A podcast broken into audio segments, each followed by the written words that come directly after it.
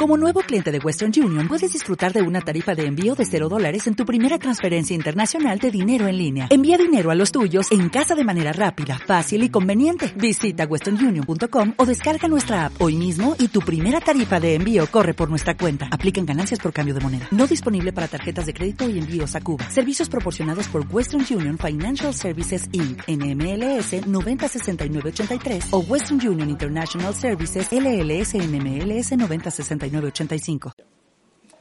que el Señor les bendiga, queridos hermanos, hermanas, amigos. Quiero invitarles a abrir su Biblia en el Evangelio de Lucas, capítulo 18, versículos 28 al 30. Lucas, capítulo 18, versículo 28 al 30. Hemos estado reflexionando hace algunas semanas en el encuentro que tiene el joven rico o el dirigente rico con Jesús. Y esta sección de la reflexión al día de hoy es la que continúa a ese encuentro. Lucas capítulo 18, versículo 28 al 30.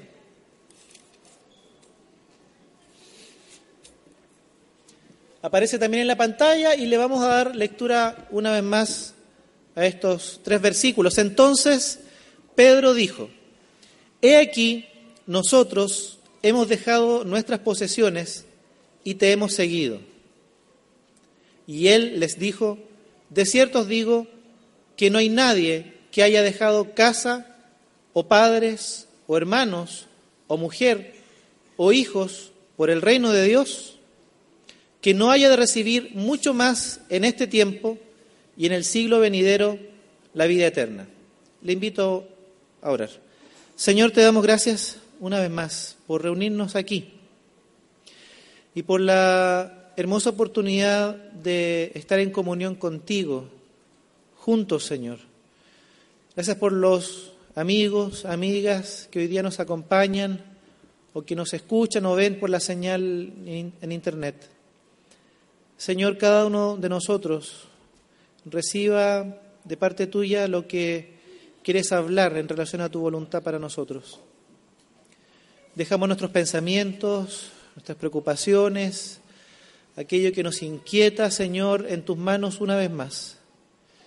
Señor, para que nuestra mente, nuestro corazón, todo nuestro ser pueda meditar enfocados en este pasaje y lo que compartirás a cada uno en esta tarde, Señor.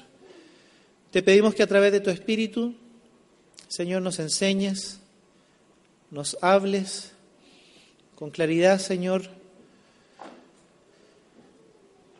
Nos dejamos y entregamos en tus manos, Señor, una vez más, para que por medio de tu Espíritu, Señor, cambie nuestra forma de pensar y por mismo de tu, de tu, de tu Espíritu también transformes nuestra forma de vivir, Señor. Damos muchas gracias. En el nombre de Jesús. Amén. Por varios meses hemos estado viendo a través de, las parábolas y de los encuentros con Jesús cómo es que viven los del reino. De este reino que Jesús anuncia que se ha acercado, que ya está en medio de nosotros. Hace algunas semanas atrás, si podemos ver el capítulo 18, unos versículos más arriba, nos encontramos con esta parte que describe el, encuentro de Jesús con un dirigente rico. ¿Se acuerdan? Y algo ocurrió. Vamos a leer algunos versículos para tener presente porque el diálogo que tiene ahora Pedro con Jesús es el resultado de esto que ha ocurrido, de este encuentro que ha tenido este dirigente rico con, con el mismo Señor Jesús. Llega este joven o este dirigente rico delante de Jesús y le pregunta, le, hace esta pregunta de cómo heredar la vida eterna, ¿cierto? Versículo 22. Versículo 21. Aquel le dijo, todo esto lo he cumplido desde mi juventud. Al oír esto Jesús le dijo, aún te falta una cosa. Vende todo lo que tienes y dalo a los pobres, y tendrás tesoro en el cielo. y ven y sígueme. Versículo 23. Entonces él, el dirigente rico, oyendo esto, se puso muy triste porque era muy rico. Versículo 24. Y al ver Jesús que se había entristecido mucho, dijo, qué difícil es para los ricos encontrar o entrar en el reino de Dios. Hasta ahí. Luego de esto, de este encuentro, Pedro reacciona y le hace una pregunta a Jesús. En el encuentro con este joven dirigente o dirigente rico, Jesús le ha dicho que antes de seguirle, venda todo lo que tiene y lo entregue y lo reparta a aquellos que tienen necesidad. Lo que Jesús le está proponiendo a este dirigente rico es que renuncie a todo aquello a lo cual él se aferra como valiosísimo, como importante, y luego le siga. Y hemos visto ya en muchas parábolas que esta idea es recurrente para aquellos que quieren seguir a Jesús. No se puede seguir a Jesús si antes no renuncio, no entrego, no rindo todo aquello que para mí es valioso, de manera completa y sin reservas. Solo después de hacer eso, Jesús le dice a este dirigente rico, me puedes seguir. Solamente después de haber entregado toda la vida, de haber rendido todo el corazón, de haber entregado todo aquello que para nosotros era valioso y tenía importancia, luego de haber rendido sin reservas absolutamente todo, es que podemos seguir a Jesús. Este joven o dirigente rico, dice el pasaje, no siguió a Jesús. Se dio la vuelta porque era muy rico. Y más que el tema de la riqueza está el tema de que para él era tremendamente importante y era lo más importante la riqueza. En palabras de Jesús, en su riqueza estaba su tesoro, ahí estaba toda su vida y no estaba dispuesto a renunciar a lo más valioso e importante para él por seguir a Jesús. Entonces le da la espalda a Jesús y vuelve por donde llegó, regresa a, a su vida. Cuando los discípulos ven esto, cuando Pedro ve esto, Pedro reacciona. Por lo general es Pedro el que reacciona, ¿cierto? Es el que tiene, todos piensan igual, todos los discípulos, pero él es el que a, a decir y a hablar. De hecho, es lo que dice nombre de, de, todos. Fíjese lo que, lo que él va a decir en el, en el pasaje. Si podemos ver y proyectar, por favor, el versículo 28. Luego de ver esta escena, el joven rico que vuelve por su camino y no sigue a Jesús, versículo 28, por favor, Pedro dijo entonces, he aquí, Jesús, nosotros hemos dejado nuestras posesiones y te hemos seguido. Jesús, nosotros no somos como este joven, este dirigente rico. Nosotros sí dejamos todo lo que teníamos para seguirte a ti. Es lo que le plantea Pedro a Jesús. Jesús, nosotros dejamos nuestras redes, nosotros dejamos nuestro puesto en el, lugar del cobro de, impuestos, nosotros dejamos y renunciamos a todo lo que para nosotros era valioso por seguirte. Ellos literalmente habían dejado todo. Literalmente habían dejado su, pueblo, el lugar donde vivían. Literalmente habían dejado por un tiempo a su familia para peregrinar con Jesús y predicar. Pero el punto central y el hecho esencial del dejar todo tiene que ver no con que hayan dejado literalmente sus casas, literalmente a su familia por un tiempo, tiene que ver con esto de que ahora yo entrego y rindo toda mi vida para seguir a Jesús. Jesús nosotros lo, lo hemos hecho, plantea Pedro, y te hemos seguido. Es interesante ver este mismo pasaje en Mateo. Mateo agrega algo al final, una pregunta más a Jesús. que suena más o menos así. Tomando la misma, la misma idea, he aquí nosotros hemos dejado nuestras posesiones y te hemos seguido. ¿Qué habrá para nosotros? Agrega Mateo, que Pedro, Pedro pregunta a Jesús. Hemos dejado todo. Y ahora Jesús, ¿qué habrá para nosotros? Una lectura de la palabra o, de la frase completa, ¿qué habrá para nosotros? Nos, nos lleva a entender que lo que Pedro le está preguntando es, ¿qué recompensa hay para nosotros? ¿Qué nos dará Jesús?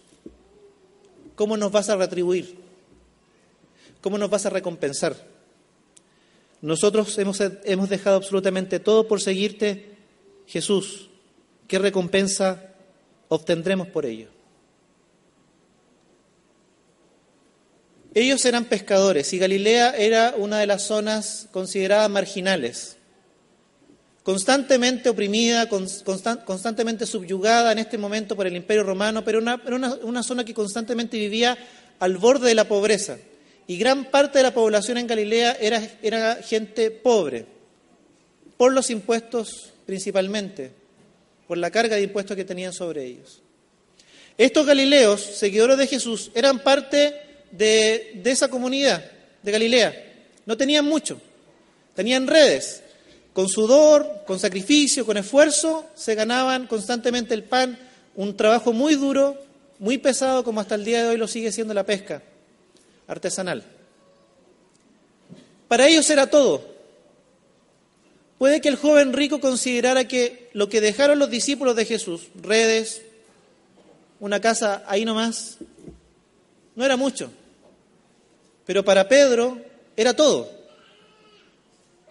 Todo lo que tenían lo habían dejado habían decidido, y aquí recuerde las parábolas anteriores porque esto tiene que ver con una cuestión no literal, sino que tiene que ver con esta actitud del corazón, habían tomado la decisión en un momento de que todo aquello que tenían, todo aquello a lo que aspiraban, todos aquellos proyectos, todo absolutamente lo que eran y lo que tenían, carecía de importancia frente al valor que significaba encontrarse con Jesús y ser parte de su reino y abrazar el mensaje de que este reino se había acercado y que ya estaba en medio de ellos.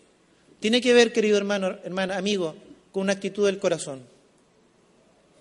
No tiene que ver tanto con renunciar directamente y entregar, ¿cierto?, casas, dejar a la esposa, dejar a los hijos. Tiene que ver con esta actitud donde ahora aquello que a mí me parecía lo más valioso, ya no es lo más valioso. Aquello que para mí era prioritario cambia y ahora lo prioritario es Jesús es vivir para Él, vivir para su reino. Todo el resto de las cosas cobra sentido cuando Jesús es el centro y es el primero en nuestra, en nuestra vida. Pedro le pregunta a Jesús, ¿qué habrá para nosotros? ¿Cuál es la recompensa para nosotros? Está hablando de esta idea de, retribución, ¿verdad? De esta idea de ¿qué me darás ahora? Yo te he dado mi vida, ¿qué me das tú ahora, Señor? ¿Qué, qué, merezco? ¿Qué, ¿Qué me vas a dar? ¿Merezco algo? Y en esta pregunta de Pedro encontramos un telón de fondo muy claro, que lo hemos también visto en otras predicaciones. De fondo, en su mente, está la idea del reino mesiánico, del reino del Mesías, que tanto esperaban ellos, llegara y se estableciera un día y para siempre. Y como hemos dicho, el reino de este Mesías, el reino mesiánico, acabaría con el poder opresor, en este caso, en este momento, del Imperio Romano, sería un reino que traería paz, fíjese, traería prosperidad, un reino en donde aquellos que son parte del reino serían retribuidos, se les va a retribuir, van a vivir plenitud, van a vivir en abundancia. Un reino en donde aquellos serían vindicados, se les devolvería aquello que se les había quitado el reino del Mesías, el reino que trae retribución, el reino que yo esperaba. Y este reino que ellos esperan está bajo, estas expectativas, estas son las expectativas que ellos tienen. Ellos esperan ser restituidos en su condición como ciudadanos ahora del reino. Ellos esperan retribución que signifique abundancia, que signifique prosperidad. Pedro le dice, nosotros lo hemos dejado todo. ¿Cómo nos vas a vindicar? ¿Cómo nos vas a retribuir? ¿Cómo nos vas a dar aquello que merecemos como parte del reino? Es una pregunta ya con expectativas. Ellos tienen, eh, Pedro tiene expectativas en mente ya. Reino mesiánico, prosperidad, vindicación, retribución, establecimiento de paz, una mejor situación en lo económico. Él tiene expectativas muy claras cuando le pregunta a Jesús, ¿qué habrá para nosotros? Es una pregunta casi que busca ser confirmada en las expectativas que él tiene ya en su mente respecto del reino mesiánico. Fíjese la, la respuesta de Jesús. Versículo 28. Versículo 29. Y Jesús les dijo, de cierto les digo que cualquiera que haya dejado casa, padres, hermanos, mujer o hijos por el reino de Dios, versículo 30, recibirá mucho más en este tiempo y en el tiempo venidero recibirá la vida eterna. La respuesta de Jesús es clara y es contundente también, según lo que refleja el Evangelio de Lucas, les, les, está diciendo a todos los discípulos, ustedes ya han ganado mucho más de lo que dejaron. Otro de los evangelios dice, recibirán cien veces más casas, cien veces más aquello, cien veces más aquello otro. Y no podemos entenderlo literal, ¿cierto? No es que vayan a recibir cien casas más 100 esposas más, 100 hijos más. No se trata de eso. Lo que Jesús les está diciendo a Pedro, recibirán mucho más abundantemente de lo que ya dejaron.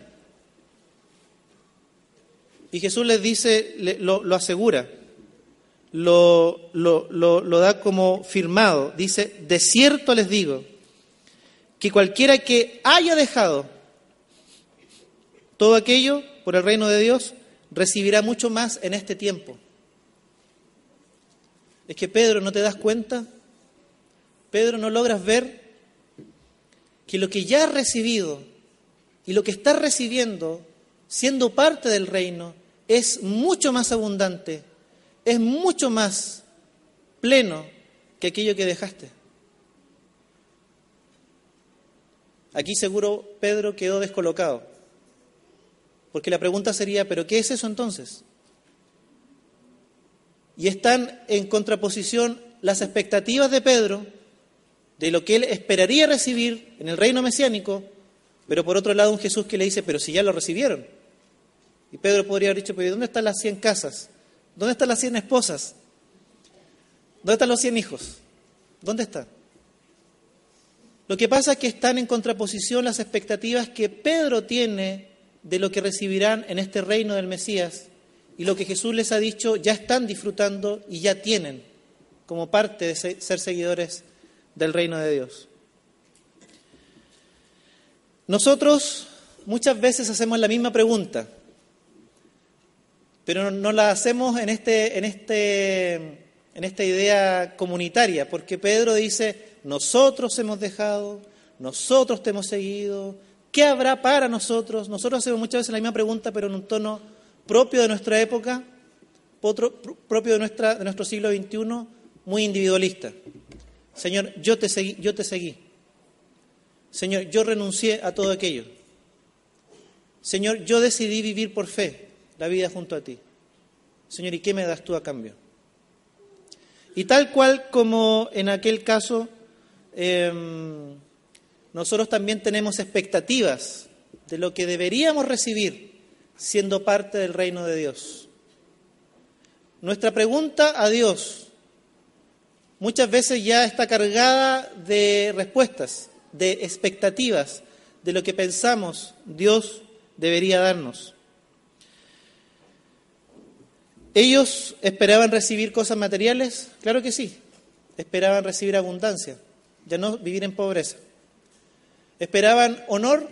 Claro, esperaban honor, esperaban un renombre. Señor, si quieres hacemos descender fuego como Elías. ¿Esperaban posiciones de poder? Las esperaban.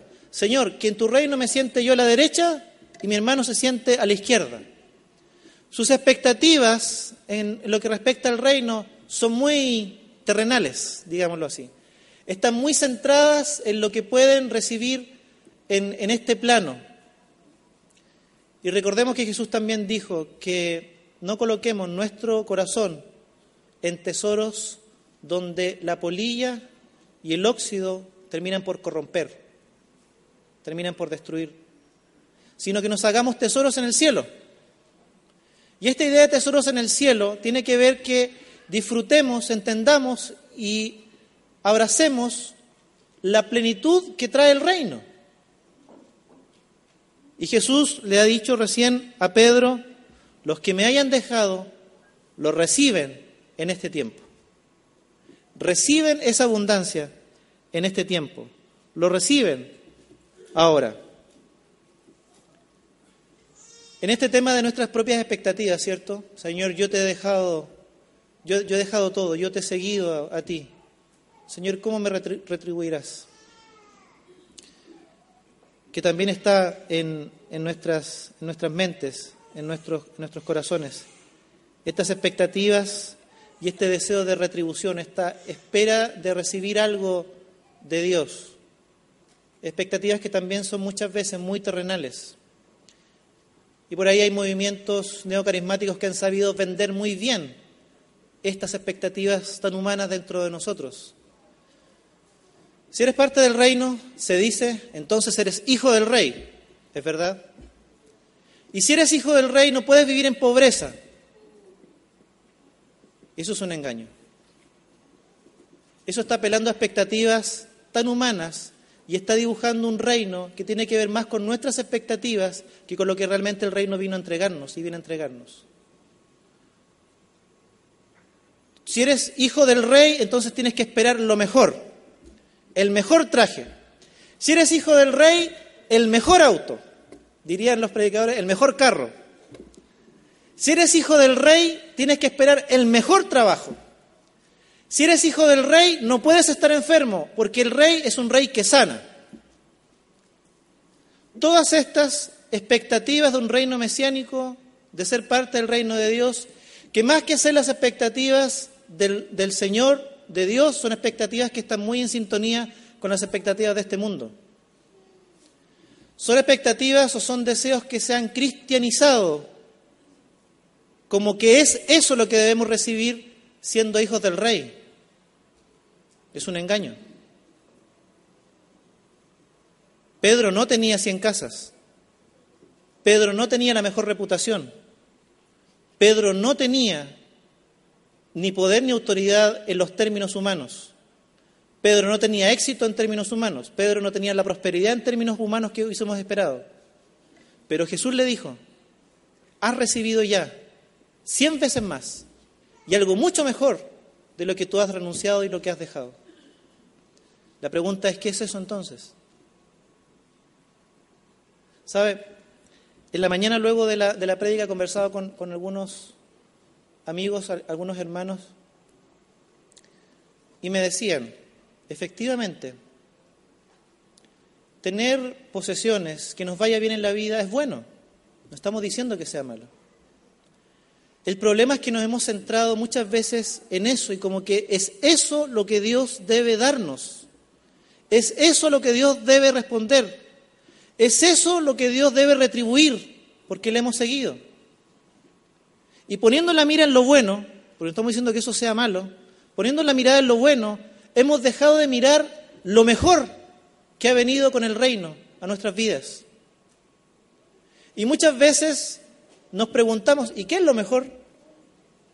Y si no es prosperidad económica, si no es bienestar material, si no es un buen trabajo, si no es uh, eh, un buen auto, si no es un buen... Haga el listado que usted quiera. ¿Qué es entonces?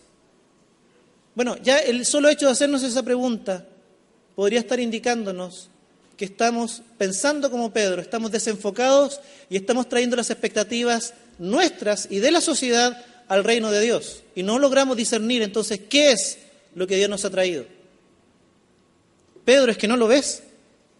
Pedro, ¿es que no te das cuenta? Ya ha recibido, el que ha decidido seguirme, ya ha recibido mucho más de lo que puede siquiera imaginar, pensar. Algo mucho mejor que tus expectativas, Pedro. Y aquí es donde podemos hacer una primera pregunta.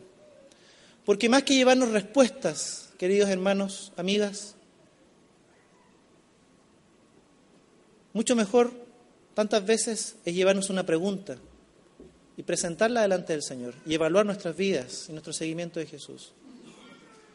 Podemos llevarnos la pregunta, ¿qué es lo que estoy recibiendo? Porque efectivamente Jesús dice que sí hay una retribución por seguirle a Él.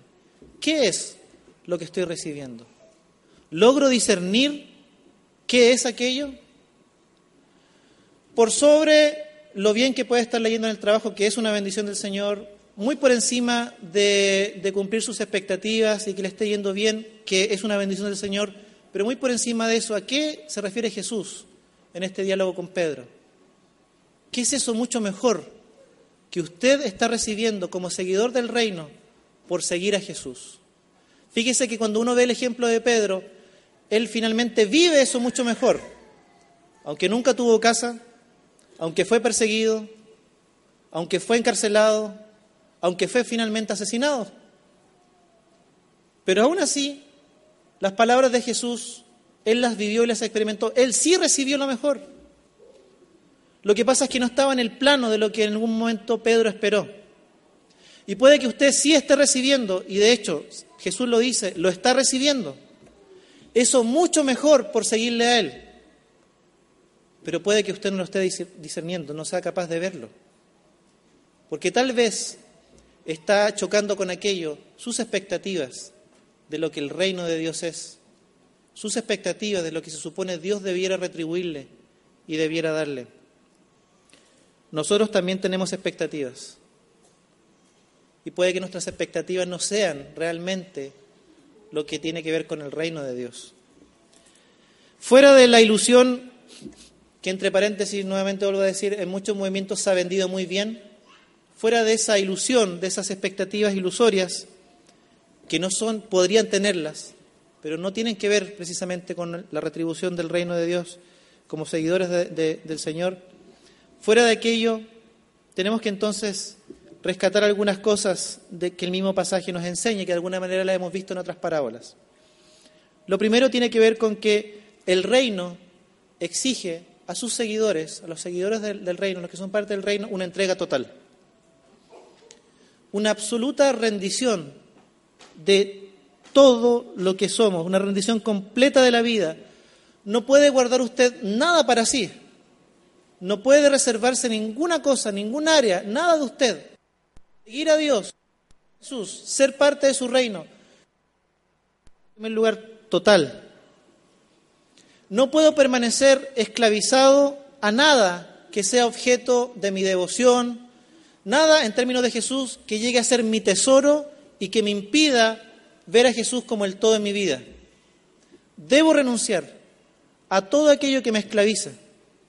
Debo renunciar a todo aquello que para mí es tesoro y donde está puesto mi corazón y está puesta toda mi vida y que no es Dios, que no es Jesús. Jesús le dijo al, al dirigente rico, ¿cierto? Primero renuncia y luego sígueme. Porque no puedes seguir ni servir a dos señores. O servimos a Jesús con todo el corazón, o servimos a aquello que para nosotros es valiosísimo, llámese riquezas o llámese cualquier otro nombre que usted le quiera dar, pero que es aquello que gasta nuestra energía, nuestro tiempo, nuestros pensamientos, nuestros sueños, y en lo cual invertimos absolutamente toda nuestra vida. Donde está tu tesoro, dice Jesús, allí también está tu corazón. Para ser hijos, para ser parte del reino, debo renunciar a todo aquello que me esclaviza, todo aquello que me impida seguir completamente y sin reservas a Jesús. En segundo lugar, al rendir todo, verdaderamente seremos libres para seguir a Jesús. Y aquí ya está la primera bendición, la primera retribución, la primera consecuencia de ser seguidores del reino de Dios, y es libertad. ¿Quién no quiere libertad? ¿Quién no necesita libertad? El hombre ha aspirado siempre a libertad en distintos planos, en distintas dimensiones del ser humano. Pero la libertad es algo que el hombre necesita. Cuando yo soy, cuando yo decido renunciar a aquello que me esclaviza por seguir a Jesús, encuentro verdadera libertad para seguirle con todo el corazón y con todo lo que soy. Y libertad no solamente para seguirle, sino que libertad también para que mi, vida esté fundada en las enseñanzas, en Jesús, en Jesús mismo, y mi vida comience a experimentar lo que significa ser un ciudadano del reino de Dios. Aquí entonces podemos hacernos una siguiente pregunta. ¿Qué cosas todavía nos esclavizan?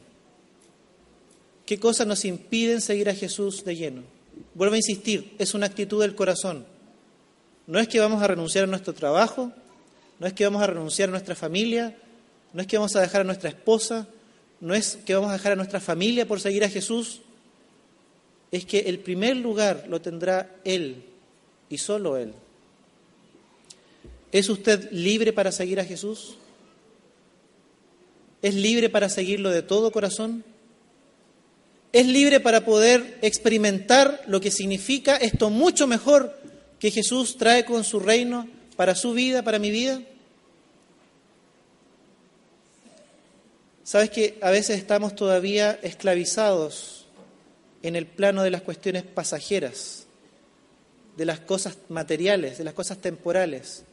No que las cosas en sí mismas sean malas, pero nuestra actitud en el corazón hacia ellas es la equivocada. Yo soy un convencido que muchas veces Dios no nos da de acuerdo a nuestras expectativas, porque si nos diera y nos respondiera retribución de acuerdo a nuestras expectativas, estoy seguro, estoy convencido, que muchas de esas cosas nos volverían a esclavizar, nos volverían a atrapar, volverían a cautivar nuestro corazón, nuestra mente, nuestro tiempo, nuestra energía y nos volverían nuevamente a apartar de nuestra vida enfocada y entregada completamente al Señor. Volverían a ser amos, volverían a ser otros tesoros Jesús no respondió a Pedro en los términos de las expectativas que él tenía del reino de Dios. Le dijo, Pedro, tú tienes ya algo mucho mejor. Y lo primero que podemos experimentar es esta libertad para vivir esta vida nueva que ha venido con el reino de Dios, con Jesucristo mismo. La pregunta es, nuevamente le vuelvo a, decir, ¿hay algo en su vida que le impide seguir a Jesús completamente? ¿Hay algo en su vida que se ha vuelto su tesoro? ¿Hay algo en su vida que lo mantiene esclavizado y le impide vivir con libertad como un ciudadano del reino? ¿Hay algo que le impida ver todavía esa plenitud, esa abundancia que Jesús dice, ya la tiene? Ponga su nombre ahí. Pero, Rodrigo, Ricardo, si ya la tienes. ¿Hay algo que impide que veamos realmente esa abundancia del reino? Esa retribución que significa ser seguidores de Jesús. Cuando estamos libres de aquellas cosas que nos mantienen cautivos y que mantienen nuestro corazón puesto en ellas, realmente podemos conocer qué es esta vida y experimentar esta vida que Jesucristo ha traído con su reino. Vamos a tener un momento de oración. Le invito a orar al Señor. Y reflexione por un momento, usted y el Señor. ¿Son sus expectativas del reino de Dios más expectativas con tintes de las expectativas de la sociedad? ¿Logra discernir qué es esta bendición, esta abundancia de vida que el reino le ha traído?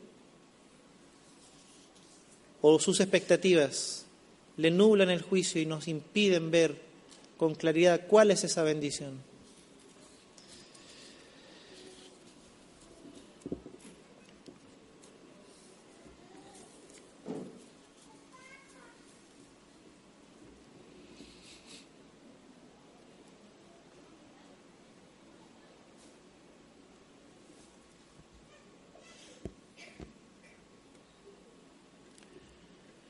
Señor, te damos gracias porque tú saliste a nuestro encuentro como un día lo hiciste con Pedro y con los demás discípulos. Gracias Señor porque hay muchos en este lugar que en algún momento rendimos toda nuestra vida delante de ti entregamos todo lo que, lo que somos, absolutamente todo, por seguirte a ti, Señor.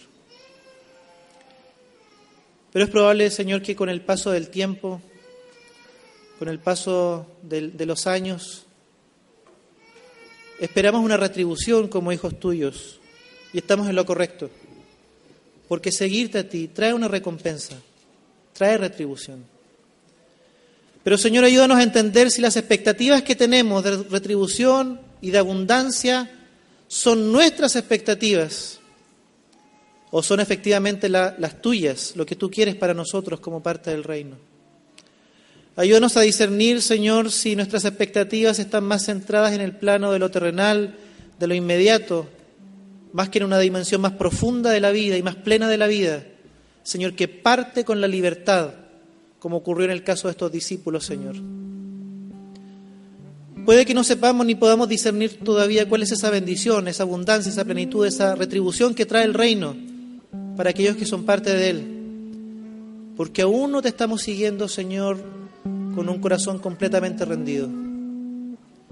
Si es así, ayúdanos también a identificar qué cosas aún nos esclavizan, qué cosas aún siguen siendo amos ¿Qué cosas siguen siendo aún señores sobre nuestra vida?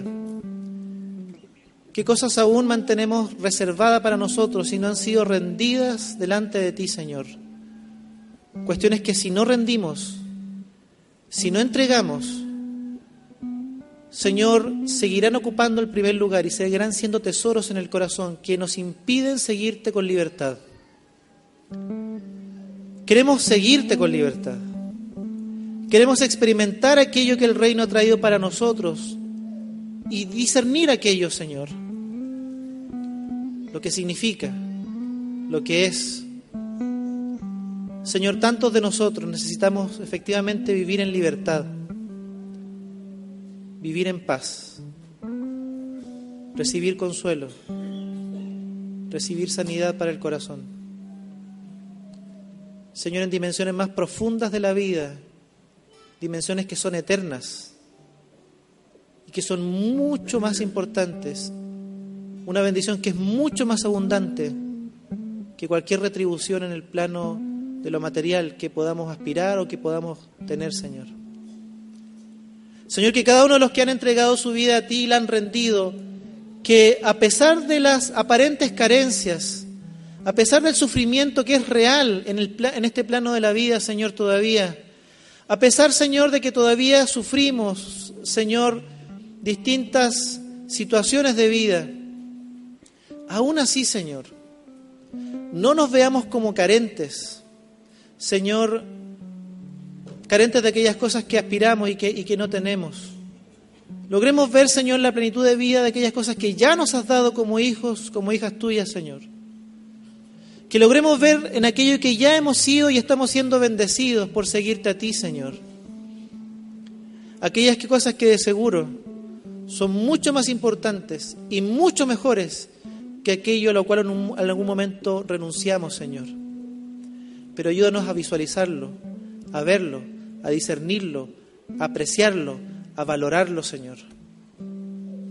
Bendícenos con esta bendición, Señor. La bendición de ver aquello con lo cual ya hemos sido bendecidos. Entendemos que a Pedro le dice lo mismo que hoy día nos dices a nosotros. La bendición, la abundancia como seguidores tuyos supera el plano de lo terrenal y de lo temporal. Y es una bendición que es mucho más amplia, mucho más abundante que aquello que en algún momento dejamos por seguirte. Que podamos apreciarla, que podamos valorarla, para que efectivamente vivir en, tu reino y ser seguidores del Rey sea el verdadero tesoro de nuestro corazón. En el nombre de Jesús. Amén.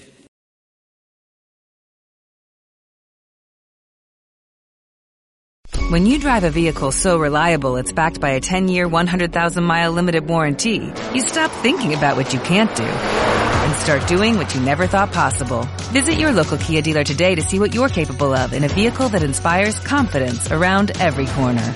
Kia, movement that inspires. Call 800-333-4KIA for details. Always drive safely. Limited inventory available. Warranties include 10-year 100,000-mile powertrain and 5-year 60,000-mile basic. Warranties are limited. See retailer for details.